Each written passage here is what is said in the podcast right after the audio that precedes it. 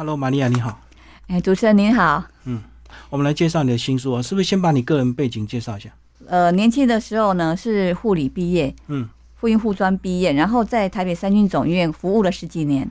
是，对，那那时候呢也有去念南华生死学研究所。嗯，那后来因为家庭呢照顾三个小孩，有回归家庭，然后孩子慢慢大了，我就出来当职工，因为我觉得我我是护理临床走了十几年，所以我觉得对我来说，回到医院是比较熟悉的一个一个环境。嗯，可是你在医院也是工作，当志工也是在医院，那为什么没有继续护理做下去？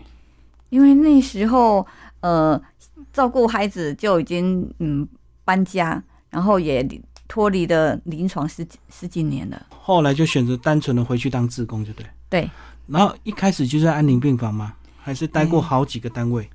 其实我一开始我就觉得我想去安宁病房，那当然我不止在安宁病房，我也有在安宁居家服务。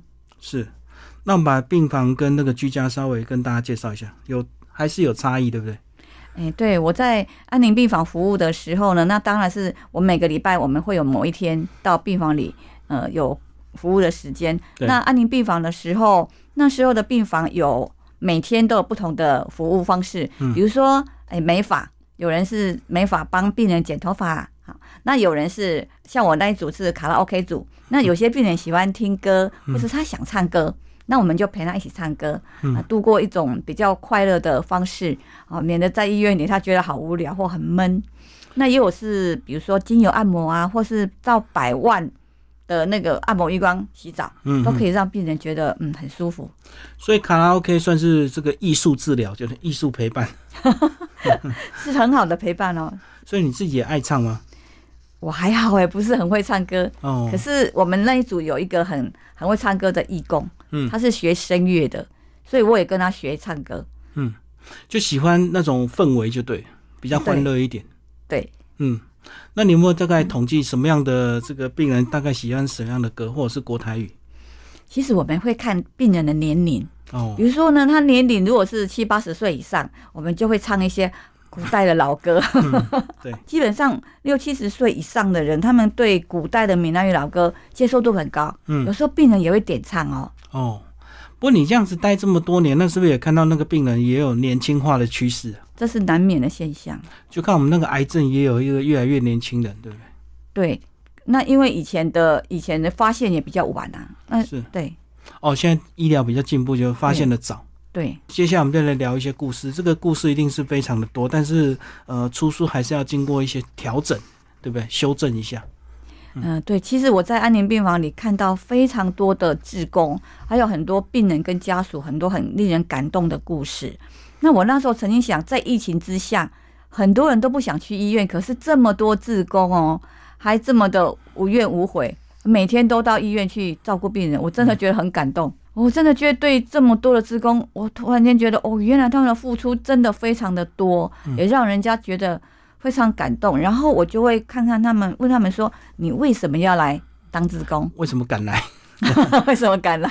啊，真的很勇敢呢！疫情之下，那后来我发现好多义工都有他们背后的故事。嗯，对所以这里面有收录很多志工的故事。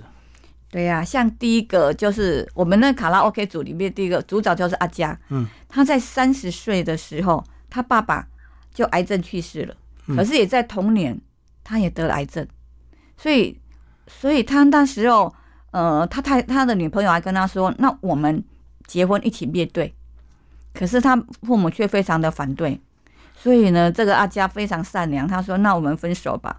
他就一个人默默去面对他的癌症，还有他爸爸失去爸爸的伤心。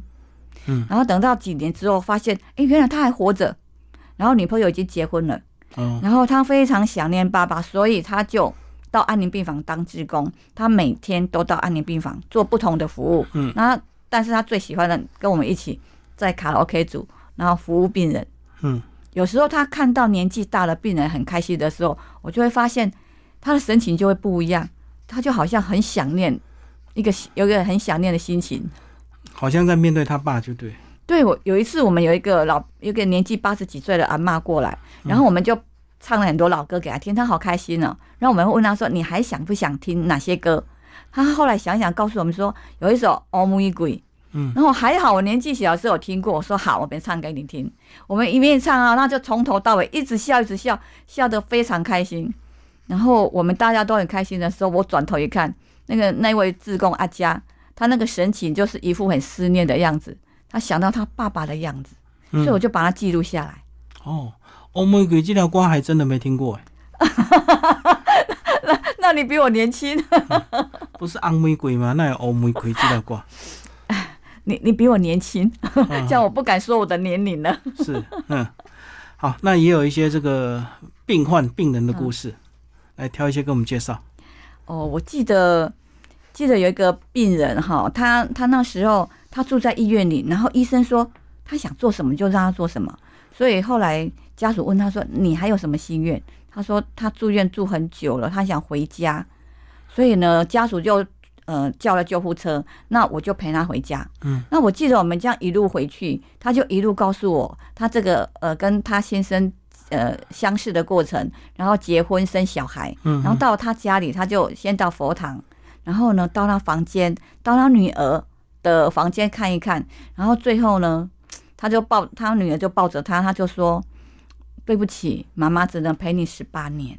嗯我就记得，我就觉得我们都好感动啊。嗯嘿，他还跟他女儿说对不起，那他女儿就就抱着妈妈默默哭，默默的掉眼泪。哦，所以意思就是说他已经快要离开了，就对。他知道他已经到了末期了，嗯他的生命没有办法再继续。总共只有陪伴女儿十八年，对，那等于他女儿十八岁而已啊。是啊，这个有时候人生也不是我们能够决定的。嗯所以医生那时候交代就是尽量满足他的心愿，就对。对，如果说呃医生看病人的状况，也会告诉家属说他想做什么，那就陪他去做些什么，满足他的心愿。对，是。好，里面还有一篇是书名，对不对？哦，对，思念的延续。有一篇思念的延续，他是我的好朋友，他叫小袁。他有一天打电话告诉我说，他妈妈住呃加护病房。那我说哦好，我赶快陪你去看看他。原来呢，他前一天还跟他妈妈去吃火锅哦。嗯结果第二天早上，他发现他妈妈已经意识不清了。嗯，那他叫了救护车到了急诊室，急诊室医生经过急救，他说没有办法了，他当场崩溃。嗯他说妈妈如果走了，他也不想活了。是。因为他就只剩跟他妈妈两个人相依为命，然后他六十岁了也没结婚，就一个人，然后所以医生后来又帮他妈妈做了一整一整套的急救，终于用上呼吸器之后送到加护病房，看起来是有心跳啊呼吸，可是可是这个情况我去看的时候，我就看他四肢慢慢的紫斑啊就越来越多。哦，其实我们知道他时间有限，嗯那时候我去陪他，然后我就陪他看完，因为他有访视时间嘛。嗯那是访视时间看完之后，就陪他去吃午餐。吃午餐的时候，他就刚开始就会告诉我，他跟他妈妈当初他爸爸妈妈离婚之后，他妈妈一天做几份工作，然后赚钱租房子陪着他，慢慢的、慢慢的，所以他一辈子就是两个人，就是过的呃父母女相依为命。嗯所以他没有办法接受他妈妈突然间就要走了。可是我发现有些人会觉得说，其实不要给病人最后做一整套的急救。可是我发现他妈妈竟然还能够存活十几十几天，我觉得这是一个妈妈对女儿嗯的爱，因为她给她时间。对，然后所以我就去陪着他，陪他几次之后，我看看时间，其实真的差不多了。后来他妈妈真的走了，但是我陪伴他这段时间，他心情就慢慢慢慢的去接受，原来他妈妈必须走了，他不能强求。但是他跟我说，嗯，你来陪我这段时间，又听我讲他的故事，又跟他开导他的观念。他说，我觉得心情比较定了。嗯，然后他说，难怪有人说看病功德第一。哦，对，释迦牟尼佛曾经说过这句话，所以我就想到说，嗯，古代我们不是有立德、立功、立言，那若无众生，德何以对呢？嗯，所以如果没有众生，我们的德啊，如何才能够去圆满？所以我觉得在安宁病房，或是说，呃，我在病房的其他的单位也是看到很多志工，他们跟我说，其实当志工是一件快乐的事情。嗯，哦，所以你这样讲，意思是说，如果就是要有人需要，我们才有机会做功德嘛，对不对？才有机会去付出。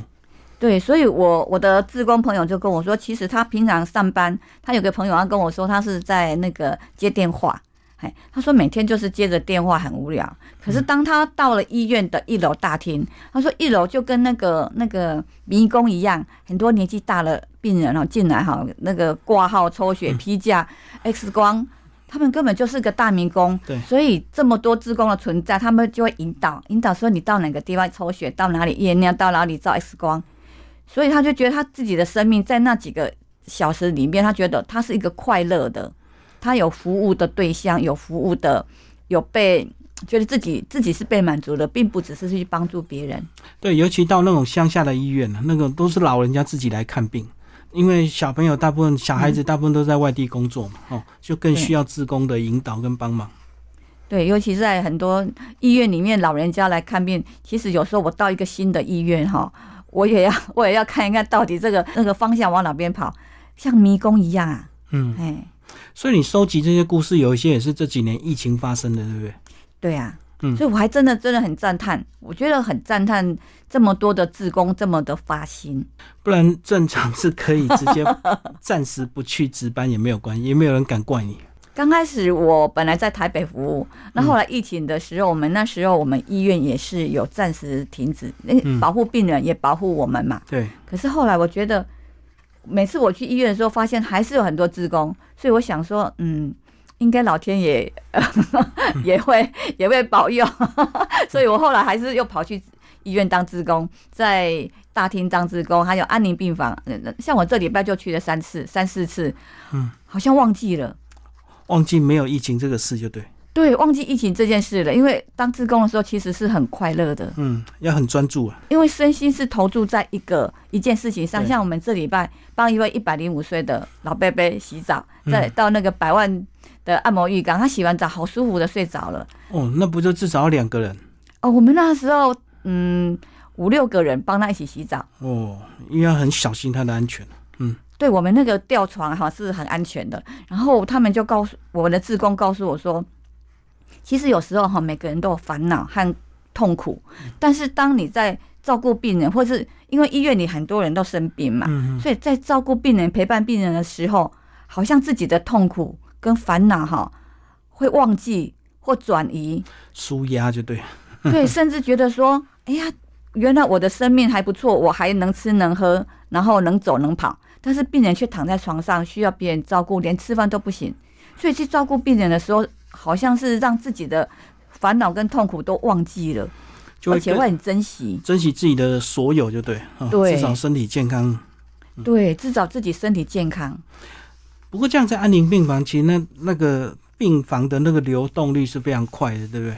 嗯，有时候，有时候有些病人我，我陪他一起唱歌，只唱一次呃就没有下一次了。可是有些病人，呃，我这里面有写到一个大姐，她是那个她很喜欢唱歌，然后他先生走了，所以他那时候也是很 很伤心，因为她嗯先生也是癌症，那后来离开了，然后他自己后来也是癌症，可是他很喜欢唱歌，他在安宁病房里进进出出也十几年了。嗯，我在想，心情快乐的时候，哈，细胞真的比较比较阳光；然后心情不好的时候，其实细胞是充满毒素的。我就对病情也会有帮助。对，好，里面有这个推荐人的故事，对不对？那我呃，们特别来介绍他的故事。对我有有一位推荐的大姐是那个浙大的校长哈，那那时候他会有有跟我提到他爸爸的故事。他说他他们那时候住台东，那住台东的时候，整个村庄他们都会种很多务农嘛，那种田、种水果、种稻。可是后来发现奇怪，村庄里面的长辈哈，一个一个得了癌症，然后他爸爸呢都会去看他们，因为都是亲友嘛。他发现他们生病的时候，那个癌症的痛苦很痛，然后经常会哀嚎。所以他爸爸说，不晓得哪一天会轮到我。那如果如果轮到我的话，哈，我干脆武士刀一把自己切比较快，嗯，呃，免得在这边痛苦。结果没想到有一天真的轮到他了。嗯，他得癌症的时候，这位郭大姐呢，她就发现爸爸的床底下真的放了一把武士刀，他就觉得那是他心头真的是一个噩梦。嗯然后隔了一阵子呢，回去发现又多了一罐农药。他们说可能觉得武士刀比较会痛。嘿比较会痛，哎，然后可是那时候啊，其实医疗一直在进步。嗯在最早期的时候的疼痛控制比较没有那么的好。嗯那现在后来医疗一直进步之后呢，现在的 morphine 哈，甚至有贴片长效的贴片控制的比较好，嗯所以还好。他爸爸呢，最后呢，呃，控制的不错，说平静的离开，武士刀跟农药都没有用到。能够控制痛苦的话，就比较不会去想一些这到个极端的作为，对不对？对，所以那个疼痛控制对病人来说也很重要，因为忍耐痛苦会把一个人消磨的意志力都都没有了。嗯这个过去也常常有这种案子，这个整个村庄几乎这个得癌症的几率都很高。那有些可能是这个是农药，有些可能是地下水的问题，对对不对？对所以大家在同样的环境是大家都中了。对呀、嗯然后这位大姐后来说，因为他们家她读书读的比较高，所以要签那个签字意愿书的时候，全家都说你书读的最多，就你签。推给他来签名，就对。对，然后他就说，其实那个那时候要签不不做侵入性治疗，让爸爸平安走的时候，他说他拿着那个志愿书哈，意愿书。真的实在流泪啊，然后忍痛，真的不晓得该不该签。他觉得签了是不是就让爸爸没有活命的机会？那自己很像刽子手。他说他签下去的时候，那张纸上都有他泪痕啊。这个就跟有些人不想签人家那种离婚的证人一样，哦签了之后就感觉破坏人家姻缘这样。哦，那这个是生死的，所以这个可能就更严重一点。对，是自己的爸爸，所以他的内心其实放了，真的也是觉得很伤心，不晓得自己做的对还是错。他后来是一直到了十几年后，然后他自己也去念生死学研究所，哦，所以老师开导他说：“你这么做对爸爸是最好的，嗯让他能够不用受这么多无效医疗的折磨，而能够平安的离开。那那之后，他心情才慢慢的放开来，他觉得哦，原来他是做的是对的。才释怀就对。对，所以其实有很多人也是需要呃需要去慢慢引导他们，他做的是对的，他才能够释怀。那你这么多年有看到年轻的吗？因为我相信年长的例子一定非常多。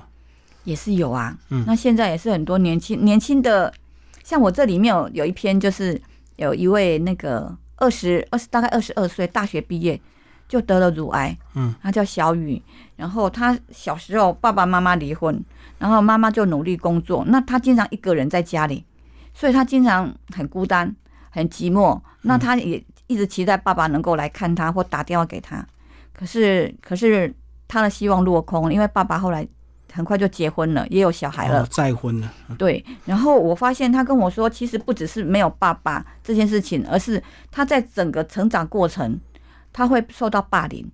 比如说他很孤单，他想要跟朋友来往，所以他甚至会把他的零用钱省下来去买礼物、买糖果送给他的同学。嗯，然后跟同学关系不错的时候，去同学家里吃饭，他就觉得好羡慕哦，有爸爸妈妈，然后可以吃很、呃香喷喷的晚餐。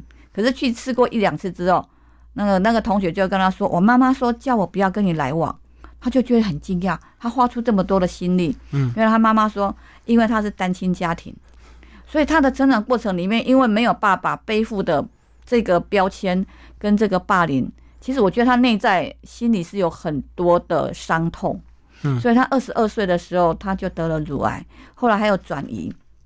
然后他原本是希望说能够有一个自己心爱的人，然后有自己的家庭，他会觉得那是他的幸福，嗯对。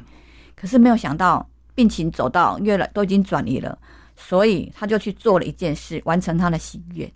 啊他去拍摄了一组一个人的婚纱照。嗯嗯嗯，其实那是一个小女孩的梦想。对。然后那个她那个婚纱照真的好美啊，嗯真的很漂亮。那我我们会觉得，其实嗯，她很勇敢面对他的病情，但是他也很勇敢的去觉得，如果时间真的来不及，那我去就赶快去完成我想做的圆梦嘛。一个人也可以拍就对了。一个人也可以拍婚纱照，嗯这是他的梦想。不过听这样讲，搞不好这个他离癌跟这个精神霸凌也是有关系，的？长期嗯对我，啊我觉得情绪情绪是一个很重要的呃的因素。嗯嗯嗯，就无形中的压力累积下来。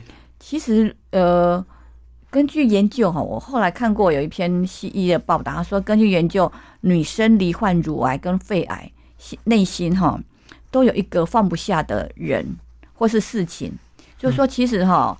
嗯，如果说内心有一些哀怨啊、忧郁，或是说悔恨，哦，或是说生气、愤怒，那个都会让细胞产生一些毒素。嗯，我懂，毒化自己的细胞。对，所以让自己开心。所以我们去当职工，就是让自己开心。我们去让病人开心，也希望他能够身体越来越好。就帮助别人也是帮助自己啊。对，嗯，好，其实你在每一篇其实都配几条歌，这个都是你自己有感觉这样配上去的。嗯，有时候一条，有时候好几条。因为我在安宁病房是在卡拉 OK 组，所以里面有很多歌。但是这个、这个配歌这一块，我是非常感谢那个我的主编，主编是祥义，他们更有感觉。呃，他他帮我配了很多首歌。嗯，所以有时候这个阅读这这个书还可以配个这个应景的歌来这个。嗯、那个祥宇主编真的非常的用心，我非常感谢他。对啊，其实他们这几年对这个癌症啊，或者是安宁这部分的这个主题还关注蛮多，那也出版了很多这样相关的书，对不对？像你这本是比较疗愈陪伴的书啊。嗯，这是对，这是这个也是我我的目标啦，因为我觉得我我我有个朋友哈，志工，他也是三十几岁了，我我问他说你为什么要来当志工，我都很好奇，他告诉我他在二十岁的时候，他爸爸就去世了，嗯。他说二十岁什么都不懂，爸爸就走了，他觉得他心里有个遗憾，他没有帮爸爸做做些什么，他也不知道爸爸需要什么。嗯，然后三十几岁、四十几岁，他一直放在心里，爸爸就这么走了，一辈子的缘分就断了，而他没有帮爸爸做些什么，因为他不知道要做些什么，所以后来他到了安宁病房，然后做了很多服务。哦，所以我内心也会觉得说，有很多人他不一定会到安宁病房来，他当他面对长辈要走的时候，他不知道可以做些什么。嗯所以我把这么多志工所做的服务，我把它记录下来。那你不一定家属都会到安宁病房，可能只是长辈年纪大了或什么病，他要离开的时候，你帮他做了些什么的时候，我朋友说。他曾经帮他的妈妈做些什么之后，妈妈走了，他心里比较没有遗憾，嗯因为这本书不只是对家属、对病人，而且对家属是一个方法跟疗愈。比如说，他帮他妈妈做精油按摩，是，啊，他帮妈妈完成他的心愿，然后他想吃什么，他就去帮他准备些什么，然后陪他去唱歌。嗯，当他做了这么多事情之后，不管如何，都会疗愈到自己。哎，不不只是帮助到病人，嗯他会觉得啊，我妈妈生病的末期，我帮她做了些什么，我觉得我有做到些什么，而不至于遗憾说我什么都没有做。嗯。好，你刚刚一开始就有提到还有居家安宁的部分，那什么状况会可以自己在家安宁？嗯，其实有，因为医医院也有一些时间的那个床位的限制？对啊，时间限二十八天嘛。那有些病情 OK，、那有些病情他的情绪那 OK 的时候，在家里其实他比较方便。嗯嘿有些人还是觉得病情好好一点，我们让他回家比较方便啊。嗯那如果回家的话，我们也会有到家里服务。嗯，对。所以你们还是有排班呢、这个定期去居家安置。哎，这个这个，如果说这个医生护士他们就会排，嗯就会安排，然后会带职工一起去。那所以不用担心说，哦，我在家里会不会呃就没有人来照顾？这个这个可以跟医师做协调。